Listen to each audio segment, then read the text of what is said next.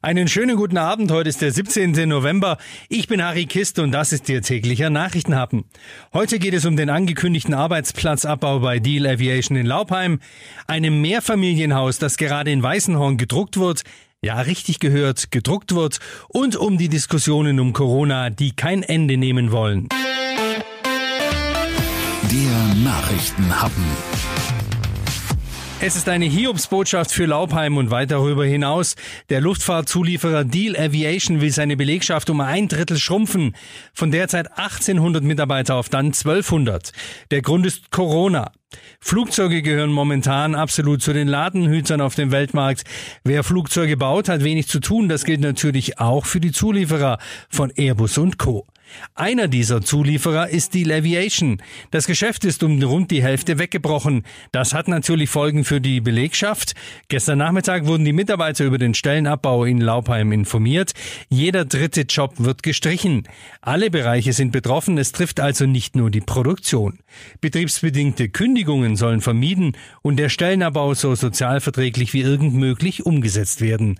Unternehmenssprecher David Voskuhl. Wir werden uns sicherlich anschauen, wie man möglichst Möglichkeiten für Altersteilzeit noch weiter ausbaut. Wir werden auch Deal konzernweit sowas wie eine äh, Stellenbörse machen, weil in der Deal-Gruppe gibt es ja nicht nur die Luftfahrt, da gibt es ja noch vier andere Industriesparten, auch mit vielen Standorten in Süddeutschland. Und da wollen wir halt schauen, dass wir deren Personalbedarfe dann vielleicht auch aus unserem Potenzial abgedeckt bekommen. Das sind halt also jetzt diese freiwilligen Maßnahmen, die so schnell wie möglich anlaufen sollen. Auch im Laubheimer Rathaus schrillen die Alarmglocken. Der Luftfahrtzulieferer ist nun mal der größte Arbeitgeber der Stadt. Laubheims Oberbürgermeister Gerold Rechle. Das ist eine schlimme Nachricht für die Arbeitnehmerinnen und Arbeitnehmer, aber auch für Laubheim, zumal wir ja als starker Wirtschaftsstandort ja bislang recht gut durch die Krise hindurchgekommen sind, einfach weil wir einen breiten Branchenmix haben. Und jetzt hoffen wir einfach mal, dass der Stellenabbau so sozial verträglich wie nur möglich erfolgt und dass einfach auch die äh, hiervon betroffenen Arbeitnehmerinnen und Arbeitnehmer, dass die auch einigermaßen schnell wieder Anstellung finden. Sein Wort in Gottes Ohr.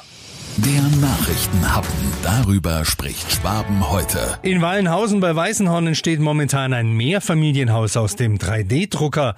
Nach Angaben des Bauzulieferers Peri aus Weißenhorn handelt es sich bei dem 380 Quadratmeter großen Gebäude um das größte gedruckte Wohnhaus Europas.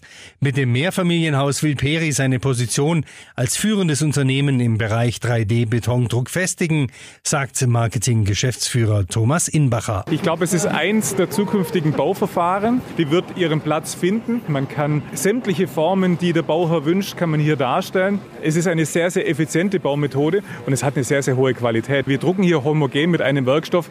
Das ist schon was Besonderes. Der Betondrucker ist irre schnell. In fünf Minuten kann das Gerät einen Quadratmeter Wand drucken. Nach nur etwa sechs Wochen soll das dreistöckige Mehrfamilienhaus schon fertig gedruckt sein. Der Nachrichtenhappen. Coronavirus. Und die Diskussionen nach dem gestrigen Corona-Gipfel in Berlin gehen weiter. Heute hat Bayerns Ministerpräsident Söder nachgelegt.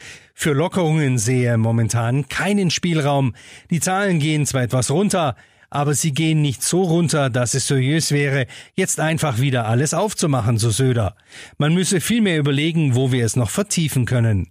Bei der Wirtschaft soll es keine Einschränkungen geben und auch die Schulen sollen offen bleiben, aber nicht auf Biegen und Brechen. In Corona-Hotspots seien durchaus Klassenteilungen und Wechselunterricht denkbar, sagt Söder. Das hatten die anderen Länderchefs bislang ausgeschlossen. Das war's für heute. Wir hören uns morgen wieder. Ihnen noch einen schönen Abend. Bis dann.